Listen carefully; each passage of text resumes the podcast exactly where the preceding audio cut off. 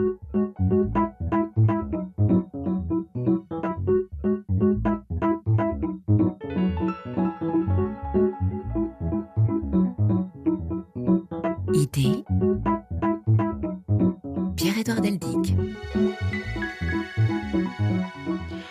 Bonjour, alors que commence bientôt, dans quelques minutes maintenant, une nouvelle Coupe du Monde au Qatar, nous allons parler sport, football, dans ce nouveau numéro du magazine Idée. Aujourd'hui, nous avons le plaisir de recevoir dans ce rendez-vous qui interroge celles et ceux qui pensent le monde, Philippe Descola, ethnologue, professeur émérite au Collège de France. Ses recherches de terrain en Amazonie équatorienne auprès des hachoirs l'ont conduit à partir de la critique du dualisme nature-culture à mener une analyse comparative des modes de relation de la nature. Aujourd'hui, il va nous parler de sport, de football notamment. Ce sera un prolongement de la conversation qu'il a eue avec François Livonnet dans un livre qui s'intitule Le sport est-il un jeu? Comme nous aimons les paradoxes stimulants dans ce magazine, je précise que Philippe Descola n'est pas un amateur de football, mais plutôt de rugby. Autre invité dans ce nouveau numéro d'idées, Fabien Archambault, un historien agrégé d'histoire, normalien, qui dans Coup de sifflet nous raconte une page de l'histoire du XXe siècle grâce au ballon rond. Enfin, nous avons tenu à inviter une des voix du football sur RFI, peut-être la voix du football, Annie Gasnier, qui vous propose chaque jour Radio Foot International, qui, grâce à la magie de la radio, est dans ce studio et sera dans un moment au Qatar. Annie, qui est en outre une spécialiste de l'Amérique latine, où elle a été longtemps correspondante de la chaîne en Argentine et au Brésil.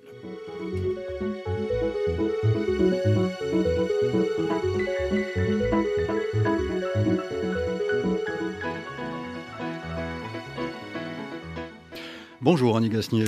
Bonjour Pierre-Édouard, merci de, de m'inviter. C'est moi qui suis sensible au fait que vous ayez euh, accepté notre invitation. Bonjour Philippe Descola. Bonjour. Je suis ravi de vous retrouver dans Idées. Nos auditeurs peuvent retrouver sur le site ou sur leur moteur de recherche préféré l'émission que nous avons consacrée à un livre que vous avez dirigé qui s'intitule Les natures en question chez Odile Jacob. Euh, c'est une émission qui date du 17 février 2019. Nous sommes venus vous voir alors au Collège de France source inépuisable de savoir. Bonjour Fabien Archambault. Bonjour. Vous êtes maître de conférence en histoire contemporaine à l'Université Paris 1 Panthéon-Sorbonne. Euh, je voudrais qu'on commence euh, notre conversation autour du, du, football, un petit peu à bâton rompu presque, euh, avec un livre qui vient de, de sortir qui s'intitule Le football, la défaite des intellectuels, Qatar, la coupe immonde, un livre écrit par Marc Perelman, publié aux éditions Le bord de l'eau, où Marc Perelman critique les intellectuels qui s'intéressent au football. Fabien Archambault, vous pensez que beaucoup d'intellectuels s'intéressent au football aujourd'hui en France? Pas tant que ça, en fait. Hein. La France n'est pas un pays de football. Euh, les élites ont commencé à s'intéresser au football seulement à partir de 1998, parce qu'un des ressorts de la popularité du football tout au long du XXe siècle, euh, c'est le prestige national qui peut être fortifié, renforcé euh, à travers les grandes compétitions mondiales. Et c'est pas euh, quelque chose d'acquis, euh, ça a été une construction progressive. Ça commence avec l'Amérique latine, parce qu'en fait, la Coupe du Monde est une création de l'Amérique latine pour pouvoir se confronter à l'Europe. Et en Europe, c'est venu assez tardivement. L'Angleterre en 66, l'Allemagne de l'Ouest en 54, et la France, bah, finalement, seulement euh, en 1998. Et jusque-là, élite politique, élite économique et donc élite intellectuelle se désintéressait du football qui n'est pas une culture légitime, et au contraire, manifestait un certain mépris euh, voire plus largement une indifférence vis-à-vis de cette culture de masse euh, du football. Euh, Philippe Descola, Marc Perelman écrit dans ce livre, en parlant de l'engagement des intellectuels en, en faveur du, football, il parle d'un engagement qui se manifeste par une soumission totale à un phénomène de grande ampleur qui les domine, autrement dit par un affaissement de la conscience théorique au profit d'un nouvel animisme étayé par une profonde régression infantile. Il y va, il va fort. Oui. il y va fort. quel est, vous, vous, n'aimez pas spécialement le football Oui, non, j'aime pas spécialement le football, mais j'ai fréquenté pas mal d'intellectuels, c'est-à-dire de collègues, en fait, notamment lorsque j'enseignais à l'école des hautes études en sciences sociales, qui se piquaient d'être des amateurs de foot euh, et de suivre avec beaucoup d'attention euh, tous les matchs. J'ai pas l'impression que leur euh, plaisir à regarder du foot soit à la télévision, soit dans les stades, venaient des pulsions que Marc Perelman décrit, mais plutôt d'une volonté de faire peuple au sens ah non, pas, d'imiter le peuple, mais de, de, de, trouver par ce biais un moyen de s'identifier aux classes populaires afin de se faire pardonner le fait d'être devenus des intellectuels et des bourgeois. Donc, c'est aussi votre avis, Fabien Chambaud? Oui, c'est un peu ça. finalement, en fait, c'est un un processus que d'autres pays de football euh, en Europe ont connu, euh, mais avant la France. Alors je pense à l'Italie, euh, avec par exemple l'exemple canonique qui est celui de Pier Paolo Pasolini, quel premier intellectuel de gauche à dire euh, vers la fin des années 50. Intellectuel marxiste qui, écrivait dans le journal marxiste de l'époque italien, euh, l'UNITA. L'UNITA, donc, est l'organe du Parti mmh. communiste italien, et qui, en 1957, demande à Pasolini de couvrir euh, le derby de Rome entre la Roma et la Lazio. Et de manière étonnante, Pasolini donc, va au stade olympique et fait un article où il ne parle pas de ce qui se passe sur le terrain, mais de ce qui se passe en tribune. Et en gros, pour faire vite, hein, son idée, c'est alors que une partie des intellectuels liés au Parti communiste italien sont sensibles à l'école de Francfort. Hein, l'idée que le football est une culture de masse aliénante qui détourne les masses populaires de leur mission révolutionnaire. Lui dit non, euh, les masses populaires s'approprient euh, un produit culturel qui est proposé par une mhm. industrie euh, puissante, qui est en voie de constitution, mais en se l'appropriant, sont capables d'imposer euh, leur propre euh, culture, la culture populaire. Et donc le football devient non plus un instrument d'aliénation, mais un instrument d'émancipation. Et donc à partir de là, alors que les élites liées au Parti communiste étaient assez distantes par rapport au football, s'en méfiaient, euh, bah, au contraire, il y a un investissement sur le football, une politisation qui donne quelque chose de très particulier dans la culture du football italien. Mais la même chose s'était passée en Angleterre dès la fin du 19e siècle. Donc de ce point de vue-là, le, Marc Perelman euh, est plutôt, enfin, retarde un peu. C'est-à-dire qu'il euh, faut qu'il lise Pasolini et, il découvrira des aspects du football qui lui ont échappé jusque-là, à mon humble avis. Annie Gasnier, vous qui suivez le, football avec attention, vous sentez aussi une fascination plus grande aujourd'hui dans les milieux euh, intellectuels, euh, même journalistiques, hors, euh, hors sport, hors football? Pas beaucoup, pas beaucoup en France en tout cas. on, aime bien ne pas aimer le football ou, ou décrier le football ou critiquer le football, ses travers, parce qu'évidemment il y en a. Et puis alors là, je pense que la, le choix du Qatar, euh, que nous, on traite depuis 12 ans, parce que depuis le 10 décembre 2010, on sait qu'elle doit être organisée au Qatar, et sur le coup, ça nous avait paru complètement euh, irréaliste et, complètement euh, stupide. Ben, là, c'est la bonne occasion pour se défouler, je dirais. Mais par exemple, en Amérique latine, j'ai la, sensation que... Continent que vous connaissez bien, je le répète. Ben oui, pour y être resté 20 ans, je pense qu'il n'y a pas ce, ce côté intellectuel par rapport au football. C'est vraiment une passion simple, une passion euh, brute. On est euh, pratiquement dans une famille avec un cœur tatoué euh, sur le cœur euh, le, nom du club ou familial ou euh, du quartier. Et finalement, on se passionne très, très humblement. beaucoup de gens qui aiment le, football en, Amérique du Sud et par exemple à Buenos Aires, Fabien Chambreau, eh bien, ils disent Moi, je suis né dans une famille de River et, je le reste, ou de, ou de Boca. ou, oui. Mm. Ou alors des petits comme Vélez, par exemple, où on dit bah, Je suis de Vélez, mais bon, évidemment, je suis aussi pour Boca. Donc il y, a cette passion qui ne dit pas son nom. Mais je me souviens quand même que, alors lui, il était peut-être matiné un peu d'intellectualisme euh, européen, mais Fernando Henrique Cardoso, qui était le président du, Brésil, l'épopée de 2002, où le Brésil va, gagner la Coupe du Monde, euh, lui, euh, ça, lui passait un peu au-dessus de la tête. D'ailleurs, la grande question à ce moment-là, c'était est-ce qu'ils iront présenter ou pas la, Coupe du Monde à Brasilia, ou est-ce qu'ils iront directement dans les villes où on se passionne, Rio et San, et San Paolo et ils étaient allés à Brasilia, finalement, avec la Coupe du Monde. Et il y a un certain Philippe Descola qui, lui, euh, s'est payé le luxe, si je puis m'exprimer ainsi, de, de, de, vivre à Rio, enfin de, de, fréquenter Rio, sans avoir jamais eu l'envie d'aller voir un match de football euh, au stade de Maracana, alors que vous, avez entendu euh, un jour la rumeur du stade. Oui, quand c'est difficile d'y échapper. En fait, ça, ça, ça, ça, recouvre toute la ville quand il y a un match. Et en général, c'est le cas dans beaucoup de de ville d'Amérique latine quand on n'est pas trop loin d'un stade.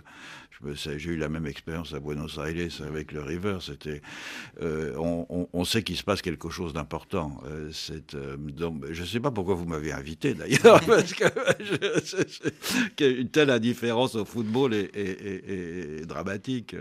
je pense que c'est pas une indifférence totale, quand même. J'en suis même certain. Mais en tout cas, il y a un intérêt chez vous pour le jeu, la notion de jeu, et que vous avez observé euh, à commencer par euh, euh, l'Amazonie, chez les hachoirs, que, que, vous connaissez si bien. Oui, le jeu est un phénomène universel, à, la fois dans sa forme la plus immédiate et connue, qui est celle de l'apprentissage, de l'émulation dans l'adolescence et l'enfance, mais aussi de manière plus générale dans les, les, formes plus ritualisées que les ethnologues connaissent et qui voient se mesurer ou en tout cas collaborer dans une opération euh, qui est très souvent rituelle, euh, des membres d'une collectivité qui au départ peuvent être séparés. Ce sont des familles différentes, ou ce sont des groupes de filiation différents, ou ce sont des villages différents, etc.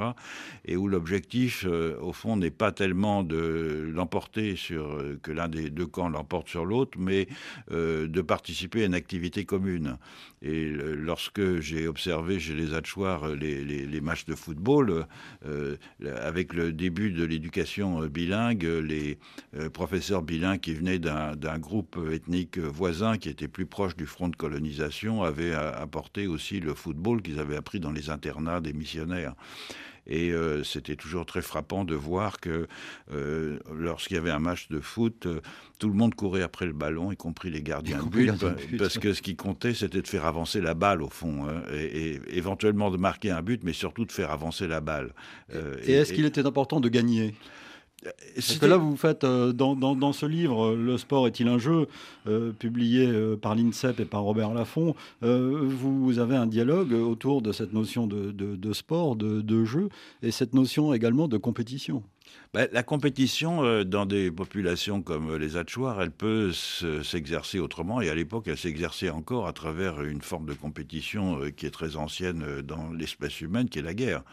Euh, et donc là, le talent, en quelque sorte, euh, que l'on peut manifester euh, dans le jeu peut se donner libre cours à la fois dans la chasse et dans la guerre. C'est-à-dire, il faut prévoir ce que va faire le, compétiteur ou l'adversaire. le compétiteur, si c'est un, animal, pour chasser un animal, il faut se mettre à sa place, c'est-à-dire il faut prévoir tous ses mouvements, etc. Donc c'est cet ensemble de, de capacités euh, que l'on manifeste dans le sport, il, trouvait un exutoire, au fond, euh, plus euh, caractéristique dans des activités traditionnelles dont euh, la guerre qui était en voie de disparition, il faut le dire quand même. Et on a souvent parfois l'impression que le football, c'est la guerre, précisément, Annie Gasnier.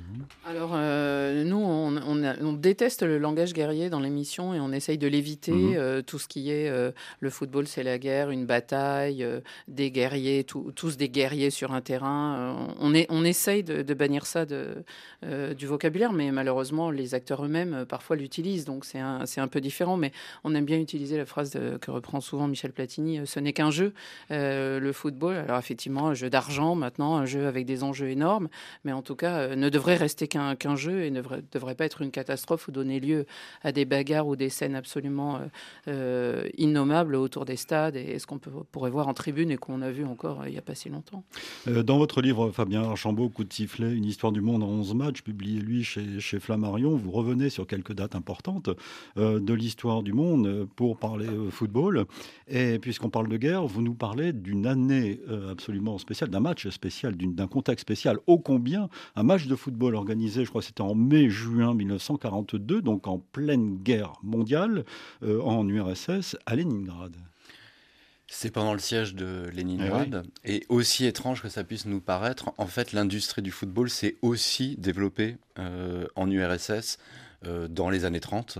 Alors c'est en partie lié à la perestroïka, parce qu'il y a eu une première perestroïka vers le milieu des années 30, c'est-à-dire après le premier plan quinquennal. En gros, on, décrète une Staline décrète une pause, et ça correspond aussi au, fait qu'on passe d'une stratégie classe contre classe à une stratégie de front populaire. Et donc finalement, des sports bourgeois, enfin dits bourgeois comme le football, sont favorisés euh, par le régime et ont créé un grand championnat du RSS en 1936. Euh, et en fait, c'est comme en Europe occidentale, euh, il y a un marché des joueurs, il y a des transferts. Les entrées sont payantes, etc. Et donc, pendant le, siège de Leningrad, alors que la propagande nazie euh, développe l'idée que euh, Leningrad est une ville de morts-vivants, euh, c'est-à-dire, effectivement, il y a déjà des centaines de milliers de morts, de faim, de froid, de maladie. La fédération communiste de Leningrad décide d'organiser un match de football pour prouver que la vie existe encore à Leningrad. Et donc, on, bah, on va chercher les joueurs euh, des deux, grandes équipes de Leningrad, le Zénith et euh, le Dynamo, qui sont sur le front. il y en a beaucoup qui sont morts, il y en a d'autres qui marchent à peine debout.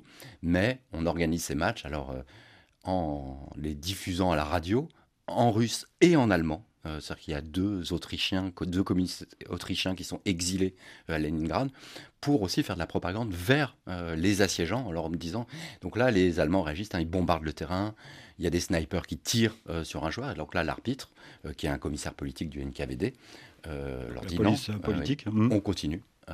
il faut montrer au monde que on joue au football et donc qu'on continuera à résister au nazisme. Et en fait, dans la culture soviétique, ces trois matchs-là qui ont lieu à Leningrad, parce qu'ensuite les deux équipes sont exfiltrées et font toute une tournée en URSS, ça participe au ciment culturel qui unifie l'Union soviétique dans le combat euh, contre le nazisme. Et pendant des décennies, en fait, hein, dans chaque fois qu'il y en avait un, un des joueurs de ces équipes-là qui mourait, il y avait toujours des nécrologies où on rappelait qu'ils étaient le symbole de, la, de ces Léningradois qui, au, prix de euh, quasiment un million de morts, ont résisté au nazisme pendant la guerre. Pendant la, la guerre, 14-18 euh, aussi, on, raconte ou on aime raconter qu'il y avait eu alors euh, un match ou un semblant de, match autour des tranchées et comme une trêve à un moment où on pratiquait. Alors ils étaient peut-être pas 11 contre 11, et peut-être pas des buts symbolisés, mais en tout cas on avait eu aussi recours au football comme un exutoire peut-être et comme aussi une manière d'oublier le contexte de, la guerre. C'est Paul Litchi qui aime, qui aime bien raconter l'historien du football qui a bien raconté cette anecdote.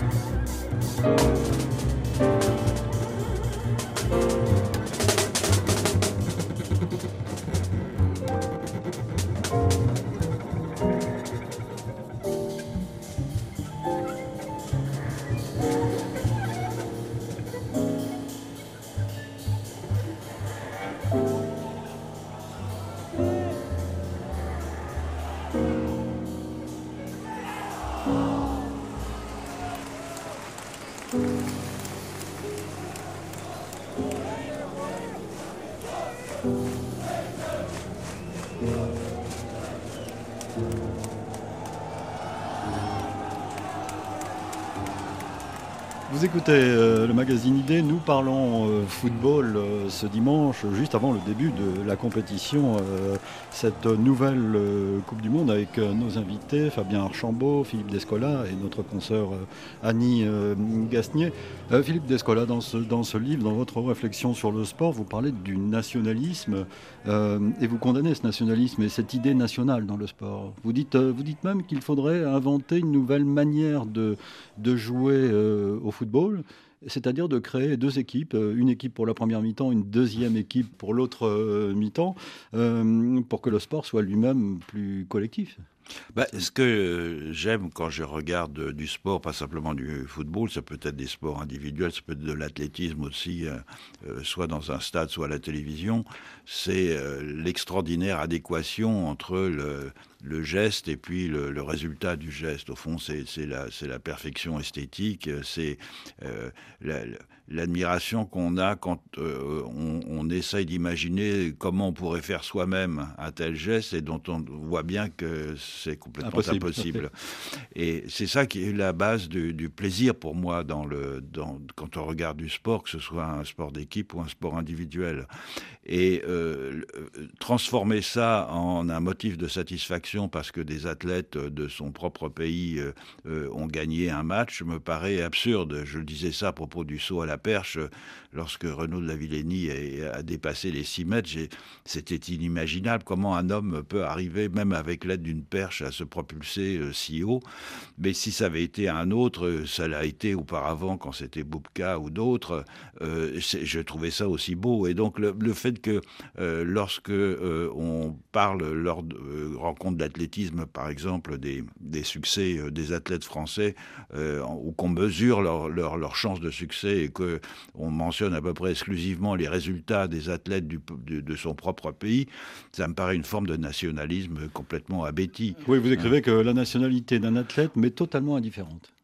Oui, tout à fait, parce que ce que je trouve de magnifique dans le, dans, dans le jeu, encore une fois, c'est la, cette capacité de, de, transcender, au fond, la, la, la, pesanteur. Les, les, et puis vous faites l'éloge de l'échappée dans le sport collectif. Là, ça concerne le foot et ça concerne le rugby. Également. Ça hein. concerne le foot, mais pour moi, ça concerne surtout le rugby. Je, je trouve ça vraiment admirable qu'un type arrive euh, à éviter euh, tous, les, tous les plaquages et, euh, et, et, et, aller à l'autre bout du terrain pour plaquer son, son, son ballon. Mais la Coupe, du, la coupe du Monde, la, la Ligue des Champions par rapport à la Coupe du Monde offre un petit peu ça. C'est-à-dire, il y a moins de nationalisme autour des événements. Ils ont créé une musique bien particulière qui n'est pas un hymne euh, d'un pays ou d'un autre et où euh, toutes les nationalités se retrouvent dans chaque équipe. On a des Brésiliens, on a des Portugais, on a des Espagnols, on a des Français. Et, ce mélange peut-être, euh, alors là, on s'est porté par un club, c'est porté aussi beaucoup par de l'argent maintenant, mais peut-être que, la Ligue des Champions, si son succès, c'est ça aussi, c'est-à-dire il y, a ce mélange. Bah, le club, c'est quelque chose auquel on s'identifie, et tout particulièrement en Amérique latine, vous l'avez bien connu, mhm. c'est évident, euh, parce que le, je pense que le, les, identités nationales sont encore un peu indécises euh, en Amérique latine. Bien sûr, elles se manifestent à l'occasion de, de, compétitions mondiales, mais la plupart du temps, on s'identifie à un club local. Et euh, comme vous le disiez tout à l'heure, on a, par tradition familiale, on est plutôt River ou Boca. Et, et, ça, c'est quelque chose qui tient au fait que, comme les identités nationales ne sont pas tellement euh, clairement euh, manifeste. Euh, ce qui compte dans l'identification des individus, c'est le rapport à, une ville et à son interland. parce qu'un peu partout, l'histoire coloniale de l'Amérique latine, c'est ça, c'est la création de cités avec l'exploitation de l'interland, assez souvent des populations autochtones qui y vivent. Et c'est à ça qu'on s'identifie en premier lieu. Je ne peux pas ne, pas parler du, Qatar dans cette émission, on ne va pas euh, s'apesantir, mais il faut euh, noter quand même qu'on ne peut pas parler des Coupes du Monde sans faire abstraction euh, du contexte politique de façon générale. Fabien Archambault, vous, vous prenez des exemples dans ce livre, par exemple d'un match célèbre RFA-RDA en 1974 pendant la guerre froide. On pourrait citer plein d'autres exemples. Le contexte politique est prégnant dans ces compétitions? Bah, Forcément, hein, c'est que le, depuis, alors depuis les Jeux Olympiques d'Anvers hein, en 1920, euh, qui est en gros le règlement sportif de la Première Guerre mondiale, où les gouvernements britanniques, français et belges demandent à leurs comités olympiques respectifs d'exclure les athlètes qui sont issus des anciennes puissances centrales qui ont été vaincues. Donc là, c'est la première fois où il y a ce mécanisme qui se met en marche, c'est-à-dire qu'on n'est pas un compétiteur individuel pour la beauté du sport, mhm. mais on devient le représentant euh, de sa nation. Donc à partir de là, euh, la FIFA crée une compétition sur le modèle des Jeux olympiques où se met en jeu euh, le prestige de la nation. Alors, pour revenir hein, sur ce que vous disiez sur euh, l'Amérique du Sud, euh, c'est l'Amérique du Sud hein, qui propose cette formule de la Coupe du Monde. Moi, j'ai découvert, d'ailleurs, à vrai dire, en travaillant sur, sur cette émission, l'importance de l'Amérique latine ou l'Amérique du Sud dans le football. Oui, oui, tout à fait. et, son développement. Et c'est, en fait, vous l'aviez bien dit, hein, c'est pas des identités nationales, c'est une identité continentale. Euh, c'est-à-dire que y a la FIFA qui existe et le premier continent qui s'organise avec l'équivalent de l'UEFA en Europe, mais qui n'apparaît que en 1950, c'est la CONMEBOL, donc la Confédération sud-américaine euh, de football, euh, qui, en gros, tous les pays de langue latine, puisque ce qui est intéressant, c'est que le Guyana, enfin, les rares pays où on ne parle pas une langue latine ne rentrent pas dans la CONMEBOL, dès 1916, euh, créer une compétition qui est la, la, Coupe sud-américaine, qui bien la Copa América, etc. Euh, ce qui montre en fait que les identités nationales euh, sud-américaines, collectivement, se définissent par opposition au vieux continent qui, en gros, s'effondre dans la barbarie de la Première Guerre mondiale. Et donc, il y a l'idée que la civilisation ne se trouve plus quelque part entre Berlin Londres euh, et Paris. Et à partir de ce moment-là, il faut redéfinir ces identités nationales en trouvant des formules qui soient adoptées à des sociétés métissées, euh, qui sont différentes euh, de la souche européenne. Et c'est là que le football devient un véhicule culturel pour un football qu'on veut un jeu différent de ce qui se passe ailleurs. notamment de, la manière dont on le joue en Europe. Et donc, en fait, là, il y a une, euh, on peut avoir l'impression que c'est un déchaînement nationaliste, mais en fait, c'est, c'est-à-dire que quand l'Uruguay gagne les Jeux Olympiques en 1924, en 1928, la Coupe du Monde en 1930, tout le continent sud-américain est immensément fier euh, qu'un de leurs représentants euh, ait pu gagner. Alors ensuite, évidemment, il y a les rivalités entre l'Uruguay, l'Argentine, le Brésil. Et donc voilà, pour les Sud-Américains, la Coupe du Monde est, est fondamentalement politique si, comme par politique, on entend bah, qu'est-ce qui définit une nation euh, dans le contexte latino-américain? Contexte politique, je repose euh, ma question. On ne peut pas faire abstraction en fait des coupes du monde et du contexte politique dans lequel elles, ont lieu. L'Argentine, euh, l'Allemagne et aujourd'hui le, Qatar pour d'autres raisons. quel est votre regard sur, sur cette coupe du monde qui commence dans quelques minutes au Qatar? Encore une fois, on ne va pas passer l'émission là-dessus parce qu'on en a beaucoup parlé, mais j'aimerais que vous situiez en tant qu'historien. Euh, à mon avis, il faut replacer ça dans la longue durée de ce qu'est la FIFA. Euh, la FIFA est un organisme privé de passionnés de leur sport, dont l'objectif euh, principal est de, d'abord, ça a été de diffuser ce sport qui, a, qui est devenu le premier sport mondial. Donc dans le système sportif mondial, même occupe la première place, mais cette place est toujours fragile euh, c'est-à-dire qu'il y a deux grands systèmes sportifs mondiaux. Hein. Il y a celui issu de l'Empire britannique et celui issu de la culture nord-américaine. Euh, et depuis 1945, euh, culturellement, les États-Unis constituent une concurrence à ce système sportif. Donc ce qui, voit, ce qui se voit par exemple avec le basket, mhm. c'est-à-dire que depuis les années 80, la NBA gagne des parts de marché pour parler comme euh, les administrateurs euh, de la FIFA. Et donc il y a l'idée, et ça c'est là aussi c'est l'Amérique latine qui est à l'origine de ça, c'est-à-dire que pour échapper au dialogue avec l'Europe, donc l'Europe qui en gros considère avec un peu de mépris ce qui se passe en Amérique, c'est cette compétition, parce que en 1958-62, les Européens se demandent si on va continuer à jouer à la Coupe du Monde. Euh, ah oui. Bah oui, parce que c'est une, compétition qui, en Europe, ne marche pas. Alors que euh, au Maracana, il y a 200 000 personnes pour la finale euh, en 1950 entre le Brésil et l'Uruguay. Donc, en gros, Joao Avlange, euh, devient président de la FIFA en 1974 avec les voix des pays du tiers-monde qui sont devenus indépendants euh, récemment, avec l'idée qu'on va mondialiser vraiment euh, le football. D'où la Coupe du Monde en 1994 aux États-Unis. Donc là, il y a un marché à conquérir. il y a un marché à conquérir et c'est un marché pionnier parce que eux sont rétifs. Il y a le Japon, l'Asie en 2002, l'Afrique du Sud en 2010. Et donc à un moment donné, il fallait organiser la Coupe du Monde dans un pays musulman ou arabe au Moyen-Orient. Où le faire au Moyen-Orient? En Iran, c'est compliqué. Au Liban, euh, c'est compliqué. En Égypte aussi, parce que, euh, voilà, en gros, ce serait dans deux villes et il, y a, il faudrait construire des stades. L'habileté du Qatar, ça a été de dire nous avons les moyens financiers de construire euh, ils, se sont, payés une Coupe du Monde. Voilà. mais donc, ils ont proposé, c'est-à-dire dans cette stratégie de mondialisation qui est portée par la FIFA depuis 50 ans, ils ont dit bah, nous, on peut vous offrir une Coupe du Monde au Moyen-Orient, mais il y en aura une en Chine, à un moment donné, il y en aura une en Inde, puisque l'Inde, où domine le cricket, euh, bah, il s'agira de conquérir l'Inde euh, un jour. Vous avez devant vous un une des rares personnes qui euh, connaissent les règles du jeu du cricket, en la personne de Philippe Descola. oui, il se trouve que j'ai fait une partie de ma scolarité dans, dans une école, un boarding school en, Royaume-Uni, que donc le cricket était obligatoire, et donc j'ai découvert ce jeu très bizarre, puisque au fond, il ne s'agit pas de deux équipes qui jouent l'une contre l'autre, mais d'un membre d'une équipe qui joue contre toute l'autre équipe euh, successivement. Et c'est intéressant de voir, euh, effectivement, vous citiez euh, à l'instant le, cas de l'Inde, et on peut en dire autant du Pakistan. Il y a, le, cricket a vraiment s'est ancré dans certains pays. Vous le disiez tout à l'heure, le, les, les, sports se sont répandus dans le sillage du colonialisme anglais un peu partout dans le monde. C'est le cas pour le, football, c'est le cas pour le rugby, c'est le cas pour le cricket, mais ils n'ont pris localement de façon inégale. Et il y aurait toute une sociologie ou une anthropologie culturelle de, la, de ces sports pour comprendre exactement euh, ce qui fait que euh, dans certains pays, c'est plutôt le cricket que le football qui est, ou le rugby qui, est, qui se soit installé.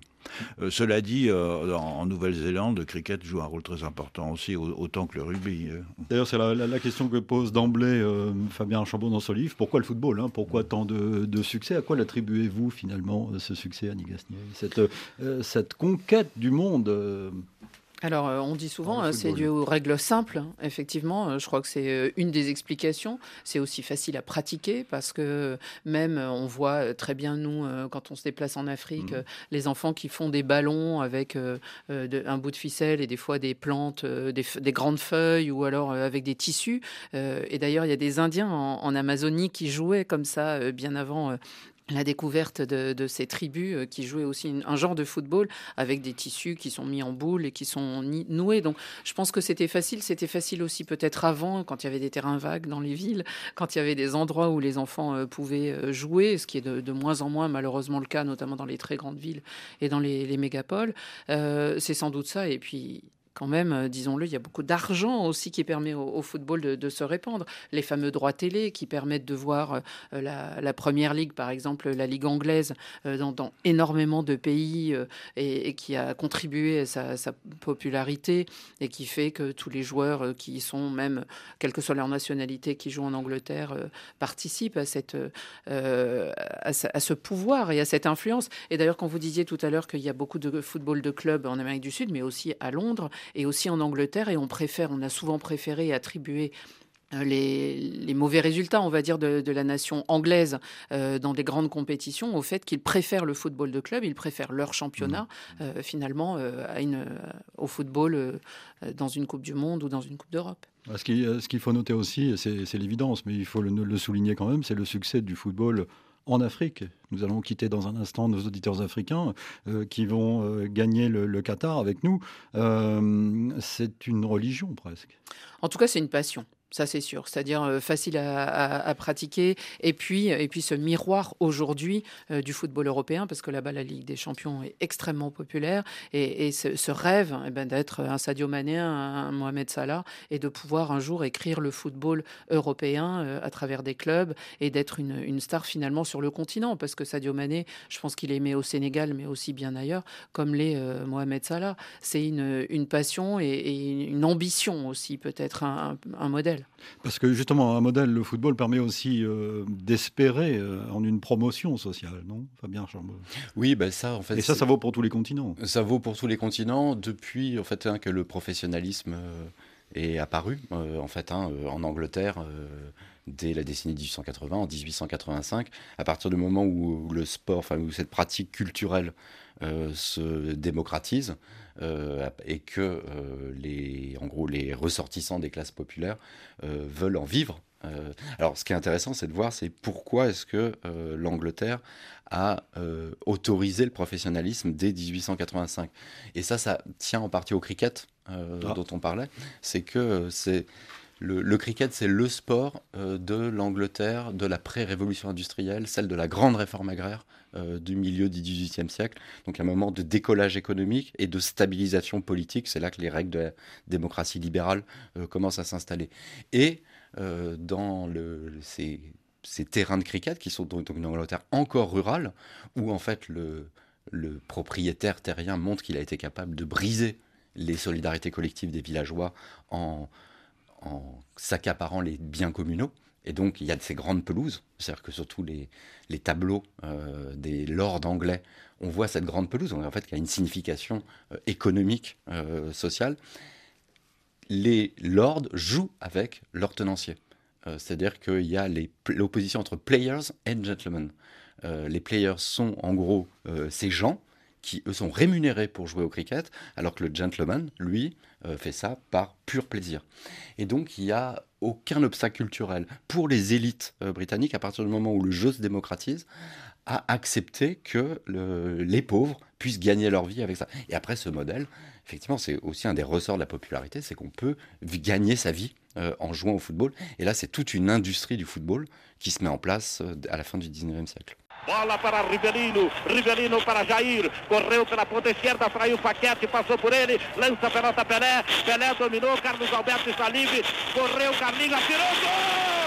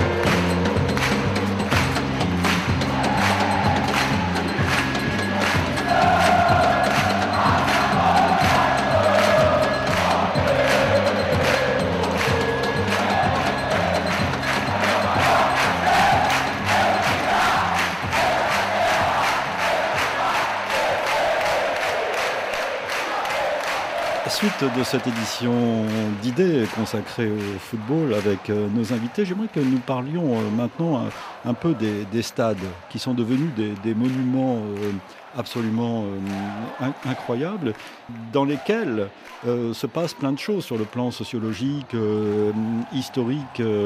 vous, Philippe Descola, vous dites que vous aimez les stades, a priori, euh, parce que c'est peut-être le seul endroit qui, reste où la population, les populations se rencontrent et parlent. quand, euh, euh, c'est possible, quand il n'y a pas trop de bruit. Avant ou après, quelquefois pendant, en tout cas, partagent une passion commune. ce sont des endroits qui deviennent de plus en plus rares. Euh, et qui permettent la coalescence de gens de conditions sociales euh, parfois assez euh, différentes et qui sont capables de s'enthousiasmer pour un but commun.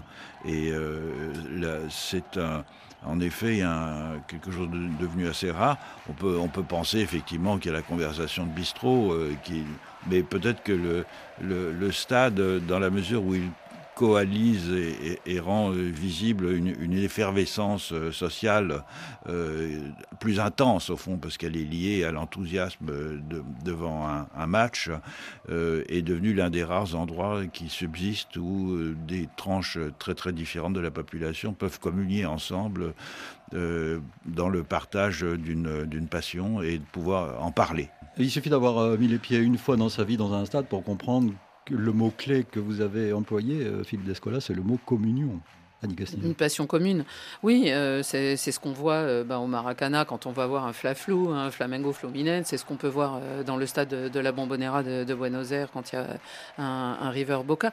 Par contre, moi, ce que je trouve dommage à notre époque, c'est qu'il y a un genre de normalisation de toutes les enceintes sportives, qu'on baptise d'ailleurs toutes Arena aujourd'hui, et qu'on fait toutes sur le même modèle. Alors certes, c'est à cause des normes de sécurité d'une façon générale, mais par exemple, il y avait ces tribunes debout qui faisaient une ambiance particulière. Quand on voit les vieilles images, je me souviens de celle du Stade Bollard, par exemple, de Lens. Des conditions spartiates, même. Hein. Voilà, on est debout, très bien habillé, très élégant dans les années 30 ou 40. Mais euh, effectivement, avec euh, maintenant, il faut que tout le monde soit assis, il faut un espacement euh, qui est réglementé. Et j'ai vu le Maracana, le, fameux Maracana de 1950, construit pour la finale de la Coupe du Monde, être remodelé pour la, la, Coupe du Monde 2014 et qui a complètement. Alors, avant, il y avait un étage. Alors, effectivement, effectivement, jetait plein de choses sur ceux qui étaient debout en dessous et c'était pas toujours agréable. Mais ça créait une autre ambiance. Et maintenant, c'est un peu tout normalisé. Et euh, quand on va au Parc des Princes, alors aussi pour d'autres raisons, et là c'était euh, à l'origine la violence, quand on va au Parc des Princes, surtout au début de l'ère Qatari où tout le monde avait été banni, c'était d'une froideur. là, la passion était exclue parce qu'on paye très cher les places, parce qu'on va se montrer au Parc des Princes comme dans certains stades en Angleterre, et où c'est aussi le pouvoir économique euh, qui a réservé les loges, euh, où on voit pas les gens d'ailleurs. Ils sont derrière des vitres, bien installés. Euh, et ça, c'est ça, c'est dommage, et ça enlève, à mon avis, beaucoup d'ambiance. Alors dans un stade de 40 000 places, beaucoup plus que dans un stade de 80 000. Sans vouloir schématiser, Fabien Archambault, il y avait les stades comme celui de Lens, euh, vous en mhm. parliez à l'instant, Annie, celui de, de Saint-Étienne, euh, le stade de Sochaux dont nous avons parlé dans cette émission. Le vélodrome de Marseille. où euh, souvent ces enceintes étaient construites au pied d'usines, enfin à côté d'usines, jouxtant des, des, des installations industrielles. Aujourd'hui, ce sont des palais presque. Oui, alors, mais ça, alors le... et incongru dans les villes en plus maintenant. Et à, la périphérie des villes souvent. alors en fait, c'est qu'il y, a deux grands modèles pour les stades euh, qui sont de, qui renvoient à ces deux cultures hégémoniques euh, dans le sport. Donc, il y a la culture britannique. Donc, les stades britanniques sont effectivement insérés dans leur quartier parce que euh, ceux qui possèdent les clubs, bah, à la fin du 19e siècle, sont en général les tenanciers des pubs. et donc, il s'agit de fidéliser le public des pubs dans un endroit qui soit juste à côté. Alors, c'est pour ça qu'on boit beaucoup de bière dans les stades. Alors, en Angleterre, oui, c'est-à-dire qu'il y a un lien direct dans ces deux. Ça devient les deux endroits de la culture populaire. D'où l'importance des derbies aussi. C'est-à-dire que pour remplir, enfin, un moment donné où les transports sont difficiles, c'est-à-dire aller de Manchester à Londres, un ouvrier ne pourra pas se le payer, le match le plus important, et donc là, il y a toute une industrie qui crée les oppositions, bah, ce sera contre le quartier adverse, parce que là, on est sûr qu'au moins deux fois dans l'année, euh, le stade sera plein. Euh, donc il y a des stades qui sont des stades assez petits, euh, qui sont bah, du fait des contraintes de la spéculation foncière. Et l'autre grand modèle, c'est les stades nord-américains. ça qu'on oublie, en fait, les plus grands stades du monde, hein, les dix premiers stades du monde, sont aux États-Unis. Et c'est essentiellement les stades universitaires. Donc ces grandes universités qui sont capables de se payer des enceintes de 100 000 places, etc. Arrivent ensuite les nations qui s'emparent du sport, qui sont forcées euh, de s'emparer du sport vu euh, sa popularité. Et là, vous avez les premiers grands stades qui apparaissent. Le premier, c'est Wembley.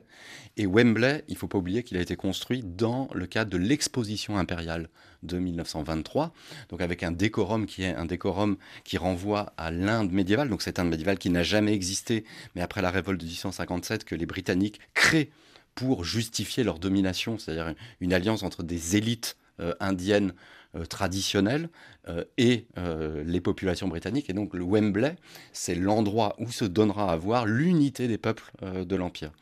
En Amérique du Sud, bah, il y a le stade du Centenario à Montevideo pour la finale de la première Coupe du Monde. donc là, ce qui est intéressant, c'est qu'il s'appelle le Centenario parce que l'Uruguay a organisé la première Coupe du Monde pour commémorer son centenaire de euh, la création, enfin, mm. une des dates qui est retenue comme la création euh, de l'Uruguay. Donc là, il y a un lien, là aussi, entre le stade euh, et la nation. même chose pour le Maracana à Rio. En France, par rapport à tous les exemples que vous avez cités, c'est généralement bah, les industriels n'investissent pas assez. Donc il n'y aura pas, comme en Angleterre, des privés qui pourront construire un stade, donc c'est généralement les municipalités qui le font, et donc elles le font en général en faisant des stades multisports. pour ça qu'il y a le stade Vélodrome à Marseille, euh, c'était aussi le cas à Bordeaux, le stade Chaban-Delmas. C'est que, vu, voilà, vu qu'on ne pourra pas rentabiliser, enfin, on n'est pas sûr de pouvoir le rentabiliser. bah, et l'autre grand sport populaire, euh, en France, en Italie, jusque dans les années 60, c'est d'abord le cyclisme. Donc le Parc des Princes, c'est d'abord l'endroit, le stade où finit le Tour de France. Euh, et c'est d'abord ça, sa première fonction. Euh, la culture du football hein, supplante le cyclisme seulement dans les années 60-70 en Europe occidentale. C'est pour ça que dans les stades anglais, le public est à le nez euh, sur la pelouse, en quelque sorte, alors qu'en France, euh, c'est souvent le, contraire. Il y a une séparation. La piste enfin, il y avait... maintenant, avant c'était la piste de vélo. Mhm. En tout cas, ce phénomène des, stades est, est, presque devenu un signe de puissance, en fait, pour les, pour les nations. En fait. C'est Moi, je me souviens qu'il y a eu un plan de, de, de, de reconstruction, de construction de stades avant la Coupe du Monde de 1900 1998 parce que les Français étaient sous-dotés en stade. Il faut le voilà dans cet imaginaire sportif, il faut le stade de 100 000 places. donc avec le, le, chiffre de 100 000 qui euh, en gros qui correspond à ce que Wembley euh, la capacité de Wembley. Et la, fierté des Brésiliens, c'est que le Maracana, en 1950, c'est 200 000 personnes, voire beaucoup plus. Euh, et donc là, on, ça renvoie, hein, et c'est des investissements qui, et, et c'est toute la problématique de la Coupe du Monde, c'est que ces investissements-là, il n'y a que des États qui peuvent euh, les porter.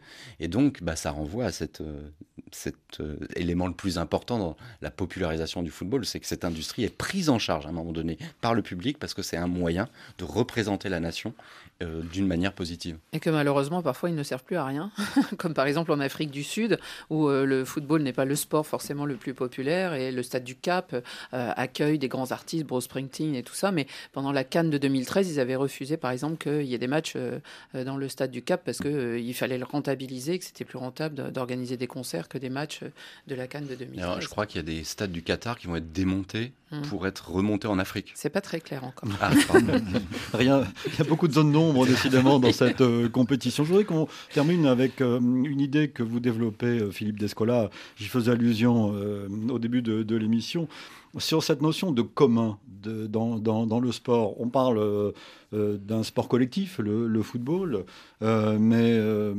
paradoxalement, on parle davantage de vedettes, dans ces, de quelques individualités brillantes dans, ces équipes, dans ces sports.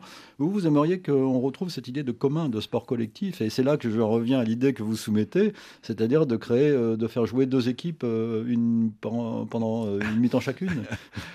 Oui, c'est euh, le, commun en l'occurrence, ça serait le commun du jeu, c'est-à-dire le fait que tout le monde puisse euh, s'identifier à euh, des, soit des individus, soit des équipes ad hoc. Euh, par la, beauté du geste, euh, l'élégance avec laquelle les matchs sont, joués, etc. Mais il y a une autre façon de, penser le commun aussi, c'est ce que vous disiez à propos des, stades. Euh, j'ai été aux États-Unis à voir un match de football américain avec un collègue, un grand anthropologue américain. J'ai eu beaucoup de mal à comprendre ce qui se passait sur le terrain. Mais une chose qui m'a frappé, c'est qu'on rentre dans le stade en suivant la la, bande, la, band, la, musicale en, quelque sorte de, son équipe. Et là, ça crée dès le départ, au fond, une sorte de, solidarité profonde euh, envers les spectateurs euh, qui euh, soutiennent l'une ou l'autre équipe. C'est un, véritable défilé, et c'est, des, bandes musicales qui comportent jusqu'à une centaine de musiciens. et derrière marche et on, parlait tout à l'heure des intellectuels du sport, c'est un des, il est maintenant, maintenant disparu, mais c'était un des grands intellectuels américains euh, qui m'avait euh, incité à, venir voir ce match pour essayer de m'expliquer en quoi ça consistait. Et il, a été, euh, depuis sa sa jeunesse, il était euh, étudiant à Ann Arbor, l'université de Michigan, et, euh, en fait, il soutenait, il, habitait Chicago, mais il venait exprès de Chicago à Ann Arbor pour euh, soutenir son équipe. Et ce sentiment d'un destin commun est aussi intéressant. Je pense qu'on peut jouer sur les deux tableaux, à la fois le, commun du jeu et le commun par l'effervescence, euh, euh, c'est le, terme que Camille Durkheim utilise pour définir au fond les, nouvelles formes d'agrégation sociale qui sont liées à ces grands rituels sportifs, l'effervescence que provoque un, grand match. Merci Philippe Descola. Le sport est-il un jeu? C'est le titre de cette conversation, de ce livre publié chez Robert Laffont et par euh, l'INSEP. Merci Fabien Archambault. Continuez à vous intéresser au football de cette façon. C'est vraiment passionnant. Coup de sifflet, une histoire du monde en 11 matchs. C'est le titre de ce livre publié euh, chez Flammarion. Merci Annie Gasnier d'avoir participé à cette émission. Et vous allez nous faire vivre cette Coupe du Monde au Qatar avec toute l'équipe de RFI euh, sur place. Idée réalisée évidemment par Vanessa Rovansky. Retrouvez cette émission sur le site de la radio, www.rfi.fr et votre moteur de recherche préféré en tapant par exemple RFI Idées. Nous vous donnons rendez-vous samedi prochain pour une semaine d'actualité, cette fois dimanche pour de nouvelles idées. Donc, dans un instant, un point sur l'actualité du monde sur RFI.